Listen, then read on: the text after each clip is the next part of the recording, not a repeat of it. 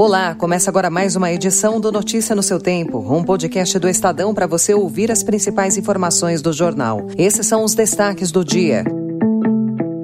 Plano de volta do carro popular avança e fábricas manifestam ceticismo. Lula quer enviar ao Congresso 10 bilhões de reais remanescentes do orçamento secreto.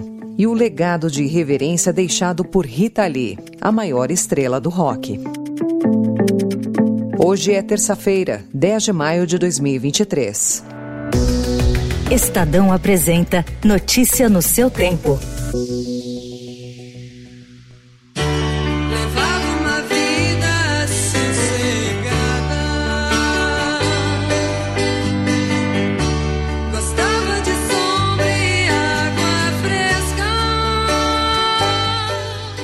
Sarcástica, politizada, rainha do rock, a ovelha negra de cabelos ruivos, de atitude irreverente.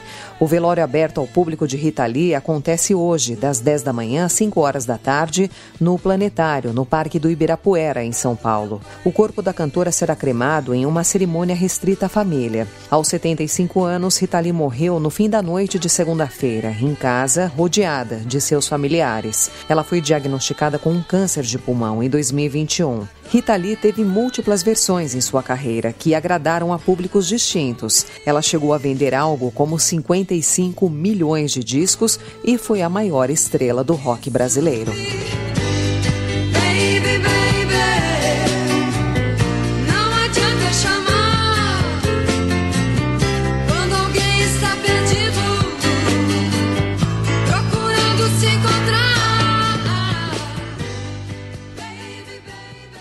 Notícia no seu tempo. As principais notícias do dia no jornal O Estado de São Paulo.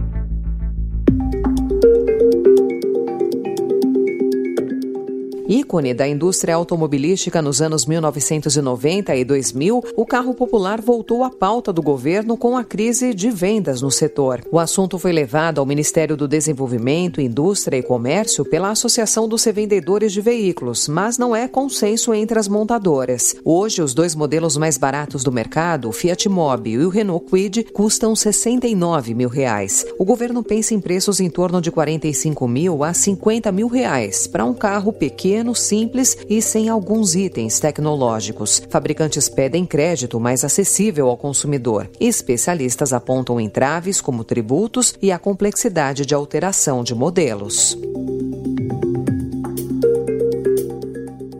Indicado para a diretoria de política monetária do Banco Central, Gabriel Galípolo afirmou ontem, em entrevista à CNN, que pretende ser um facilitador da condução das políticas monetária e fiscal, fazendo o meio de campo entre o BC e a Fazenda. Segundo ele, a boa relação com a diretoria da autoridade monetária, em especial com o presidente Roberto Campos Neto, facilitaria a tarefa. Galípolo se esquivou de fazer comentários sobre a condução da política monetária.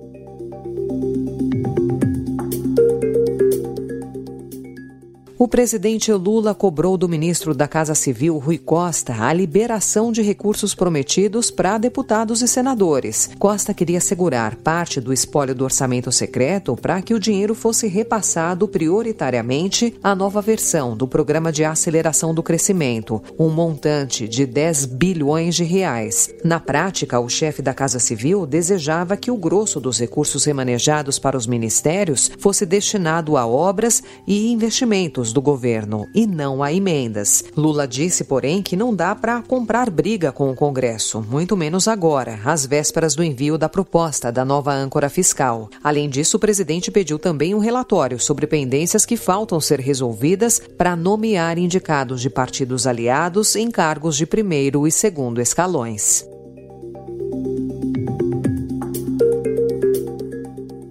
O presidente da Câmara, Arthur Lira, afirmou ontem que o Congresso deverá lutar diariamente para impedir retrocessos, em um recado velado ao governo Lula. Qual é a principal reforma que o Congresso tem que se debruçar? Aí todos poderão dizer: hoje é a tributária, sempre é a da vez. Não. A principal reforma que o Congresso brasileiro vai ter que brigar diariamente é a reforma de não deixar retroceder tudo que já foi aprovado no Brasil no sentido da amplitude do que é mais liberal. Então, não retroceder será a nossa principal reforma. Em Nova York, durante evento do LIDE, que é o grupo que reúne grandes empresários, o deputado mencionou a decisão dos colegas de derrubar alterações no marco do saneamento, que impôs uma derrota ao Palácio do Planalto.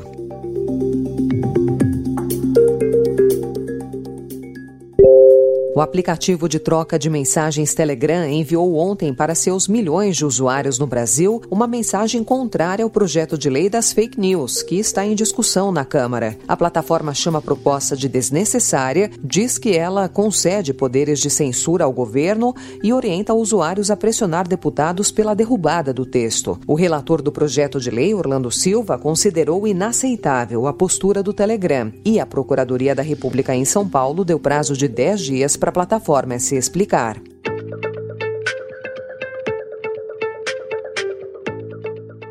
O Estadão também destaca hoje que o valor de manter a floresta amazônica em pé é cerca de sete vezes superior ao lucro que pode ser obtido por meio de diferentes atividades de exploração econômica da região. A informação consta em relatório divulgado ontem pelo Banco Mundial, que define o desmatamento como uma redistribuição ineficiente de riquezas públicas para o privado. A estimativa considera que a preservação da floresta vale ao menos 317 bilhões de dólares ao ano